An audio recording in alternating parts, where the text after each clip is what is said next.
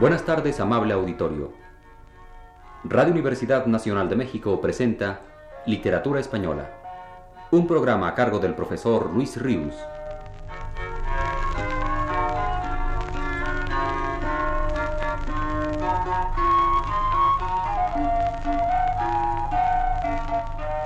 Con ustedes el profesor Luis Ríos. Seguiré hoy comentando el libro de José Marra López, Narrativa Española fuera de España. Decía al terminar la plática pasada que el libro de Marra López se afina críticamente cuando pasa a estudiar la peculiar psicología del intelectual español en el destierro, y posteriormente cuando expone sus meditaciones sobre el narrador concretamente y la problemática que fuera de su patria se le presenta. Las dos cuestiones angustiosas que principalmente asaetean la conciencia del intelectual desterrado son, siguen siendo, lo fueron más enfáticamente durante los primeros años del exilio. ¿A quién va dirigido lo que escribo? ¿A qué público? Y esta otra, ¿en qué realidad o vivencia se alimentará mi obra a partir de ahora? En varios momentos, José Marra López logra, como en el que a continuación transcribiré, resumir con mucha claridad aspectos básicos de la problemática del intelectual desterrado. Hay escritores, dice, que han permanecido encastillados en su postura de siempre, inalterables al paso del tiempo, como si éste no transcurriera, con el deseo de ir haciendo mejor o peor una obra de resonancia española, vueltos totalmente hacia lo que ya era pasado. Por el contrario, hay otros que han examinado con serenidad la situación en que se encontraban, sus posibilidades y caminos a seguir.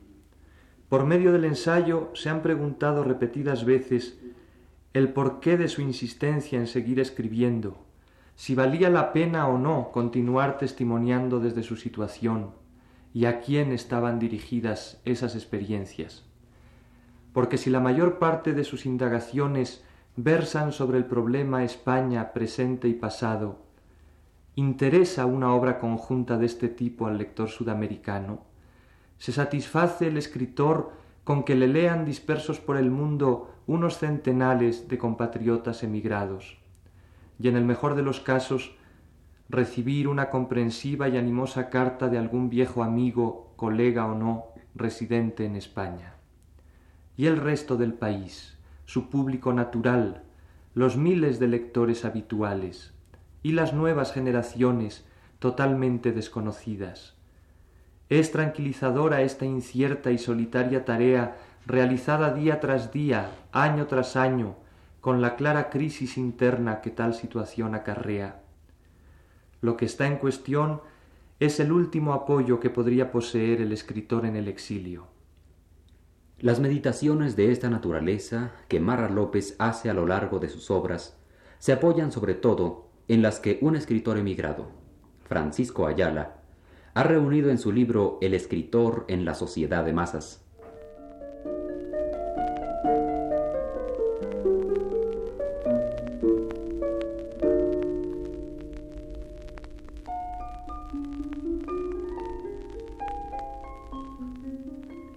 Dentro de este capítulo de la narrativa española fuera de España, quisiera objetar la afirmación que Marra López hace a saber, que la influencia de Unamuno ha sido la de mayor peso en el mundo del exilio. No creo que Unamuno haya sido el hombre que más ha influido en los intelectuales emigrados, desplazando a Ortega en la mente de muchos de sus discípulos. Mas ha influido Antonio Machado, al que desde luego también cita Marra López, si bien en segundo término. Ojeando las revistas de los emigrados, esto puede notarse, ya que las menciones a Machado, estudios de su obra, elogios de su vida y lamentaciones de su muerte, citas de sus escritos, son con mucha diferencia más frecuentes que los de ningún otro escritor español. La importancia de Unamuno ha sido en efecto grande, pero menor que la de Antonio Machado. Había por lo pronto una razón histórica para que así fuera la total identificación de Antonio Machado con la causa republicana, que lo condujo primero a la intervención con su palabra en defensa de la República, ya fuese en discursos, artículos o poemas, que después lo llevó al destierro en lamentables condiciones. Y por fin, a la muerte, en pueblecito francés pegado a los Pirineos. La actitud política de Unamuno fue, en cambio, a los ojos de una buena parte de los emigrados, un tanto ambigua. Y no obstante su valiente declaración y sobrecogedor discurso en ocasión del festejo del 12 de octubre de 1936 en la Universidad de Salamanca, en los emigrados pesó durante varios años el recuerdo del Unamuno distanciado y aún detractor del proceso que había seguido la administración republicana. Si hubiera que señalar el libro de cabecera de los intelectuales españoles durante los primeros años del exilio, creo que este sería Juan de Mairena. Antonio Machado, como maestro y ejemplo, y Federico García Lorca, como símbolo trágico, son los dos grandes nombres que han acompañado a los emigrados españoles por el mundo. Después de ellos, entre los miembros de la generación del 98, Unamuno sí, el primero, y enseguida don Ramón del Valle Inclán. Otro símbolo trágico de la emigración llegó a serlo Miguel Hernández. Y en fin, debe anotarse también el reencuentro de los intelectuales españoles emigrados con la obra y la personalidad humana de don Benito Pérez Galdós. El suyo fue, por cierto, el nombre que llevó la ya famosa librería de Arana.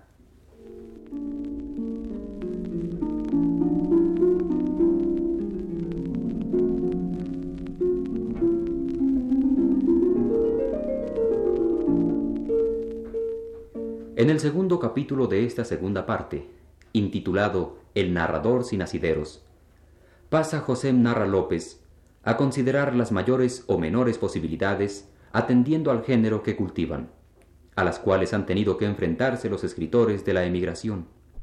Apoyándose en las palabras de Vicente Llorens, que reflexionaba sobre el mismo punto al estudiar en su libro Liberales y Románticos la emigración española a Inglaterra en el siglo XIX, Nota Marra López, que entre todos los escritores han sido los autores dramáticos los que se han visto más afectados por la ausencia de ese público nacional propio, y también por la ausencia de motivaciones, asimismo nacionales, en la creación de su obra.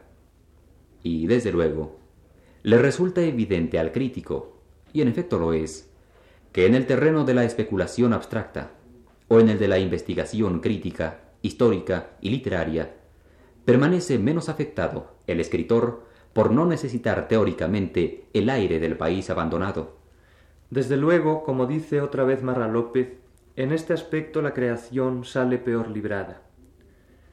Dentro del terreno de la creación, el arte dramático, después seguramente la narrativa, y en fin sería la poesía lírica el género al que el hecho del destierro no le mermó casi campo de desarrollo. Sobre este último punto esperamos naturalmente el estudio que el mismo José Marra López prepara ya sobre la obra poética de los españoles fuera de España. Yo pienso en este punto que si no en términos generales tal vez, sí particularmente podrían citarse casos de poetas españoles que habiendo consumado una labor lírica distinguida en España antes de la guerra, crearon una obra de grandeza incuestionable precisamente en el exilio y cantando motivos de esa misma circunstancia amarga por ellos vivida. León Felipe, Juan José Domenchina y Pedro Garfias son tres y de los más notables de esos casos. Sin embargo, es preciso consignar que, tras de hacer esa clasificación a la vista de los mayores o menores inconvenientes que el destierro proporcionó a la creación de los escritores españoles, y tras la jerarquización en ese sentido de la actividad creadora por una parte y de la histórico-crítica por otra, y dentro de la primera, la jerarquización de los distintos géneros, Marra López sagazmente apunta tras de hacerla que esto es lo que se refiere a las condiciones externas, aparentemente objetivas. Pero ¿cómo calibrar lo subjetivo? dice.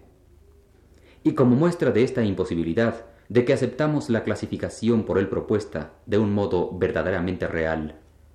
Recuerda un emocionante párrafo escrito por José Fernández Montesinos, uno de nuestros mejores investigadores de la actualidad, en quien crítica y erudición alcanzan alturas creadoras, el cual, en el prólogo a su libro Ensayos y Estudios de Literatura Española, publicado en México en 1959, escribe, Pero yo, que por mi desgracia he sufrido en mi carne y en mi sangre más que otros, yo que me he encontrado por eso mismo en las circunstancias menos propicias, tan desprovisto de todo a veces que hubiera podido decir con el archipoeta nil possum scribere, ni sisum tocivo, y en efecto casi nada pude escribir entre los años 1936-1946, los que hubieran debido traer mi maduración, veo ahora mi vida como una promesa frustrada y me resiento terriblemente de ello. ¿Qué se puede añadir a estas patéticas palabras, comenta Amarra López, que demuestran cómo un cultivador de la ciencia literaria, presumiblemente más objetiva e independiente de circunstancias adversas, resulta inutilizado durante una larga década. Si puede ocurrir en este campo de la literatura, ¿qué no pasará en el de la creación? Lo indudable es que el género creación está directamente amenazado por el hecho separador y mutilante de la tierra madre. Dejando a un lado teatro y novela como envueltos por parecida problemática, con evidente ventaja para la poesía. El hecho es que el creador se encuentra desamparado.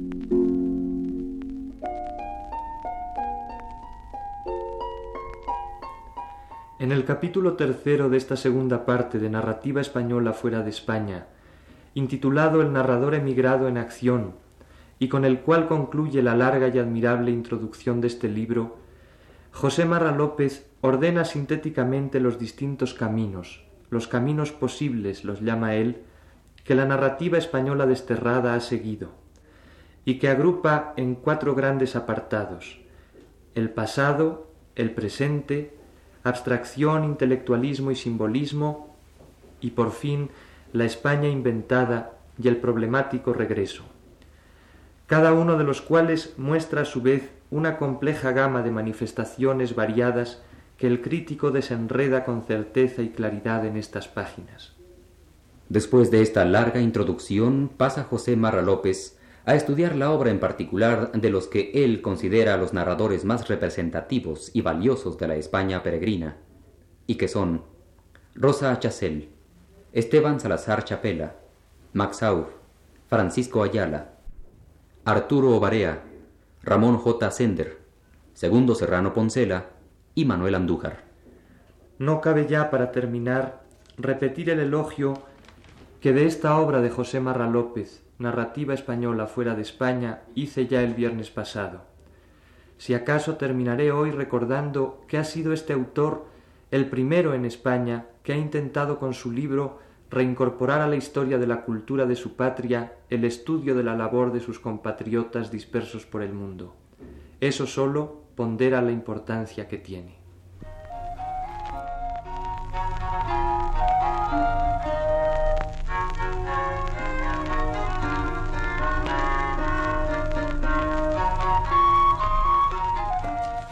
Radio Universidad Nacional de México presentó Literatura Española, un programa a cargo del profesor Luis Ríos.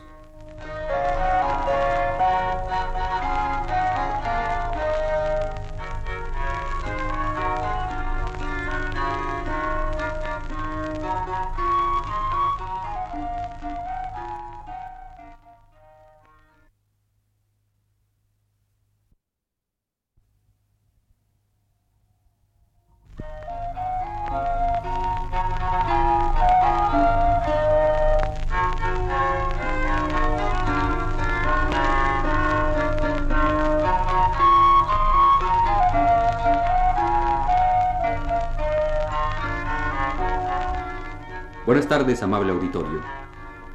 Radio Universidad Nacional de México presenta Literatura Española, un programa a cargo del profesor Luis Ríos.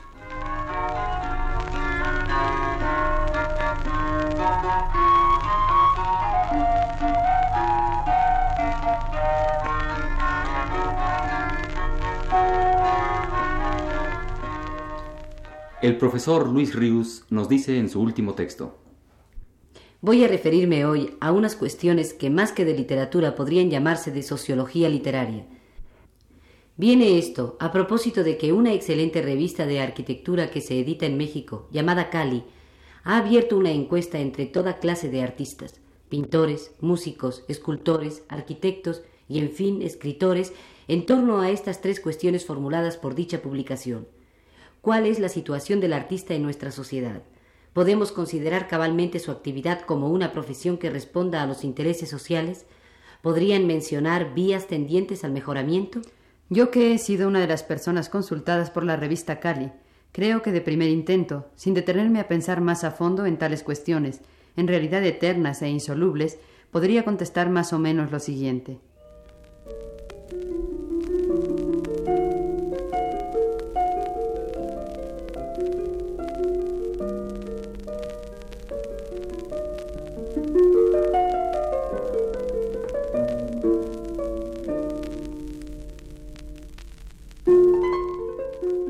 Que el escritor, me refiero al poeta, al novelista, al dramaturgo, al ensayista, no puede vivir de lo que escribe, mejor dicho, de lo que le interesa escribir, es una realidad no solo en México, sino por lo menos en todos los países hispánicos, incluyendo desde luego a España, y además una realidad de siempre. Cervantes tuvo que ser soldado y alcabalero, Lope de Vega, soldado también alguna vez, y otras muchas tercero en los amoríos de ciertos potentados de su tiempo alcahuete en una palabra. Torres Villarroel, de todo, catedrático de Salamanca, torero y adivino. Becker, burócrata. León Felipe, boticario y cómico de la legua. Profesores en nuestro tiempo, muchísimos, algunos ni de literatura, de física, de inglés, de gimnasia, Octavio Paz, José Luis Martínez y otros, diplomáticos, ese es un modus vivendi bastante socorrido del escritor mexicano. Y Casa, Amado Nervo, etc. Torres Bodet, ministro. Arreola y Rulfo, burócratas ahora. Antes el uno fotógrafo, el otro vendedor de estufas de cocina.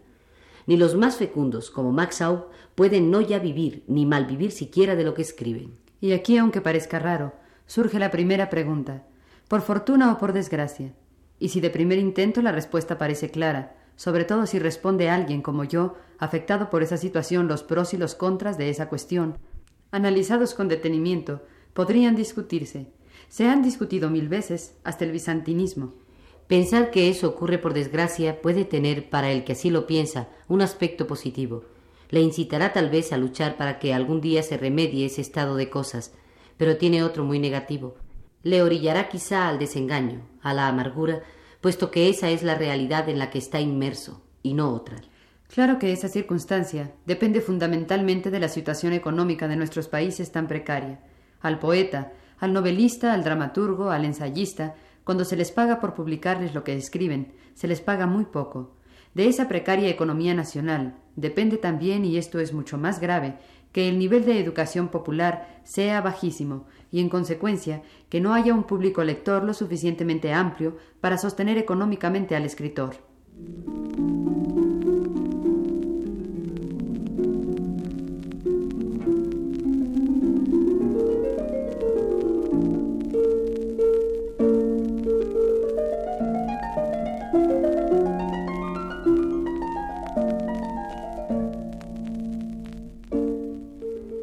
Esto no tiene ni ha tenido nunca más remedio que trabajar en otras cosas, además de hacerlo en su obra, a gozar de un mecenazgo.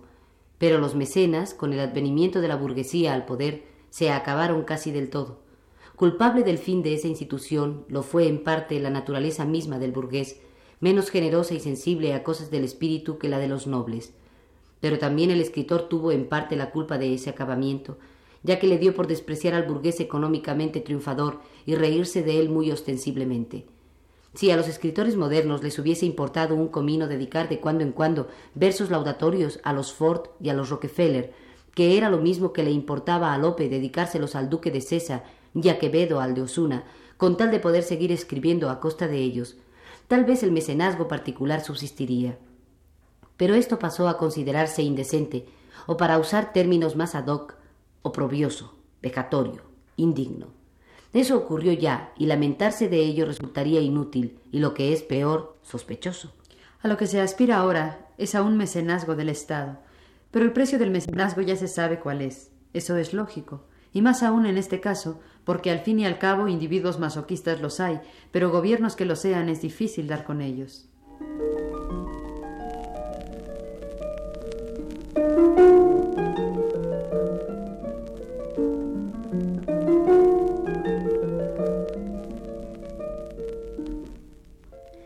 Por lo que se refiere a la escasa proyección de la obra del escritor en el pueblo, otro problema muy complicado y muy discutido en nuestra época, creo que existen muchas facetas que considerar a este propósito. Una de ellas es que resulta totalmente irreal hablar de esta colocándose en el plano del deber ser y decir, por ejemplo, el escritor tiene que ocuparse de temas sociales, o bien tiene que usar el lenguaje que se habla en la calle, o decir lo contrario.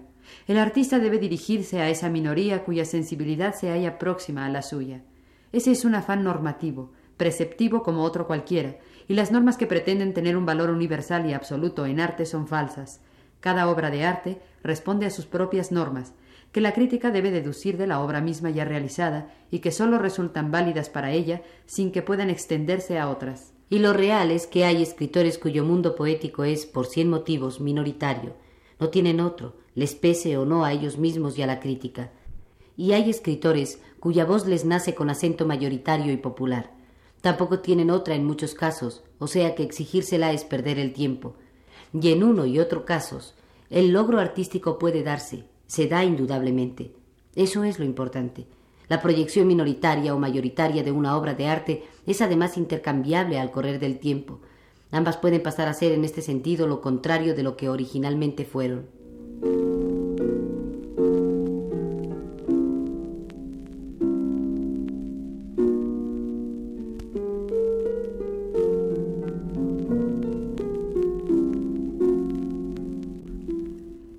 Otro aspecto que dentro del mismo problema habría que aclarar es lo que entendemos por literatura y poesía social, o más concretamente, por escritor o poeta social. Sentado, ya que para mí ese adjetivo social no implica un juicio de valor referido a los poetas, no por ello intrínsecamente mejores o peores poetas que los no sociales, creo también que en nuestro tiempo frecuentemente se aplica mal, atendiendo más a la intención del autor que a la verdadera proyección de una obra en la sociedad. Y pasa que a muchos poetas llamados sociales, porque su temática se refiere a asuntos históricos nacionales o internacionales vigentes, o porque desean expresar mediante sus versos ideas políticas, no los lee apenas la gente.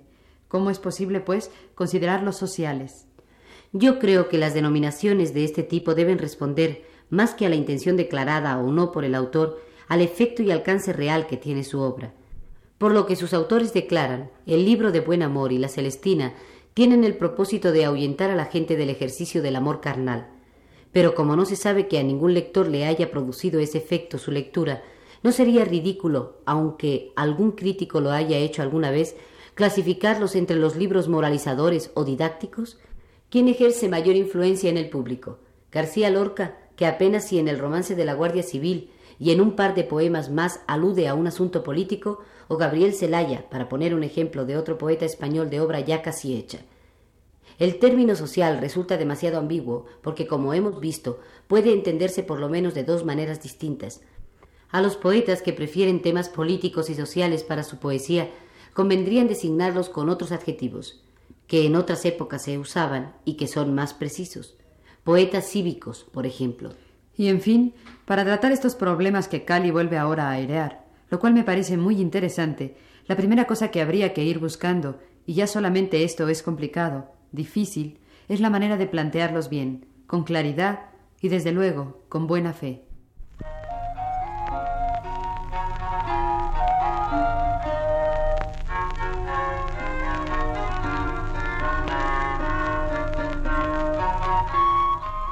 Radio Universidad Nacional de México presentó Literatura Española, un programa a cargo del profesor Luis Ríos.